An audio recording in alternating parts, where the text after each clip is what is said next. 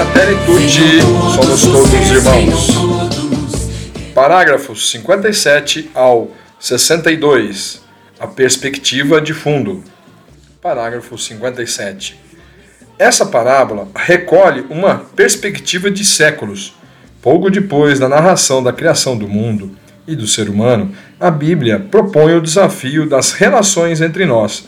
Caim elimina o seu irmão Abel e ressoa a pergunta de Deus: Onde está Abel, teu irmão? A resposta é a mesma que fazemos nós muitas vezes. Acaso sou guarda do seu irmão? Gênesis capítulo 4, versículo 9. Com a sua pergunta, Deus coloca em questão todo tipo de determinismo ou fatalismo que pretenda justificar como única resposta possível a indiferença. Em contrapartida, habita-nos a criar uma cultura diferente que nos conduz a superar as inimizades e a cuidar uns dos outros. Parágrafo 58. O livro de Jó invoca o fato de ter um mesmo Criador como base para sustentar alguns direitos em comum. Quem me formou no ventre materno também não formou o meu servo? Ele nos formou a ambos nas entranhas. Capítulo 31, versículo 15. Muitos séculos depois, Santo Irineu de Leão expressará o mesmo conceito recorrendo à imagem da melodia. Assim, quem ama a verdade não deve deixar-se enganar pela diferença entre cada um dos sons, nem imaginar que um músico seja o artífice e o criador desse som, e o outro o artífice e o criador do outro.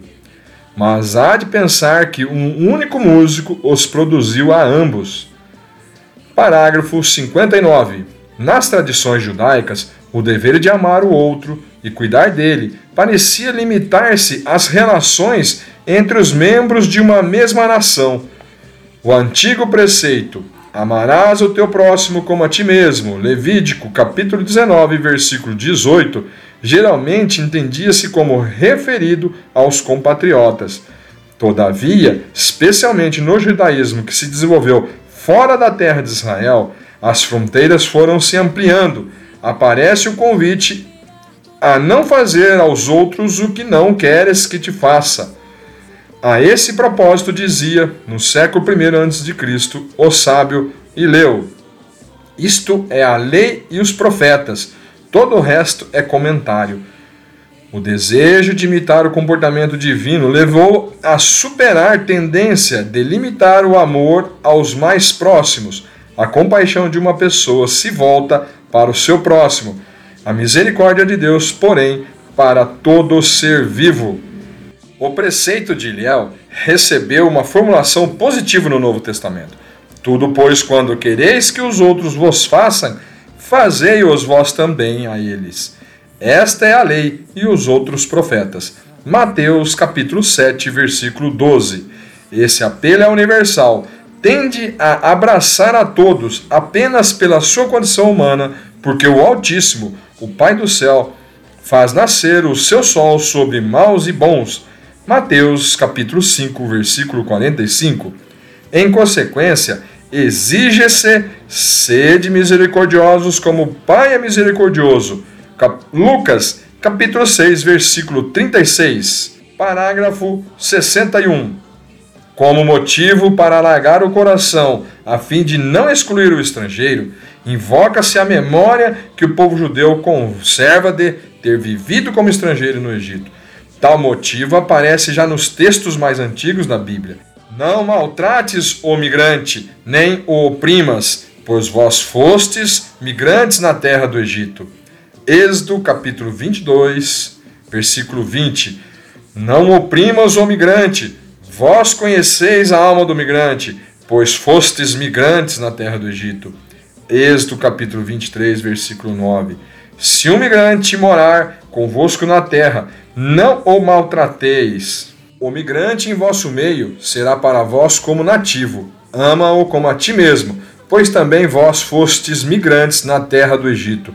Eu sou o Senhor, vosso Deus. Levítico capítulo 19, versículo 33 ao 34. Quando vindimares a tua vinha, não voltarás a rebuscar o que ficou, será para o migrante, o órfão e a viúva. Lembra-te de que foste escravo no Egito. Deuteronômio, capítulo 24, versículos 21 e 22. No Novo Testamento, ressoa imensamente o apelo ao amor fraterno, pois toda a lei se resume neste único mandamento: amarás o teu próximo como a ti mesmo. Gálatas, capítulo 5, versículo 14. Quem ama o seu irmão permanece na luz e não corre perigo de tropeçar, mas quem odeia o seu irmão está nas trevas. 1 João, capítulo 2, versículo 10, 11. Sabemos que passamos da morte para a vida, porque amamos os irmãos. Quem não ama permanece na morte. 1 João, capítulo 3, versículo 14. Quem não ama o seu irmão, a quem vê, não poderá amar a Deus a quem não vê. 1 João, capítulo 4, versículo 20. Parágrafo 62. Mesmo essa proposta de amor podia ser mal compreendida. Foi por alguma razão que, Perante a tentação das primeiras comunidades cristãs de criarem grupos fechados e isolados, São Paulo exorta aos seus discípulos a ter caridade uns para com os outros e para com todos. 1 Tessalonicense, capítulo 3, versículo 12. E na comunidade de João, pedia-se que fossem bem recebidos os irmãos, ainda que forasteiros. 3 João, capítulo 5. Esse contexto ajuda a entender o valor da parábola do bom samaritano. Ao amor não interessa se o irmão ferido vem daqui ou da colar. Com efeito, é o amor que rompe as cadeias que nos isolam e separam, lançando pontes, o amor que nos permite construir uma família na qual todos nós podemos nos sentir em casa. Amor que sabe de compaixão e dignidade. Próximos parágrafos 63 ao 68.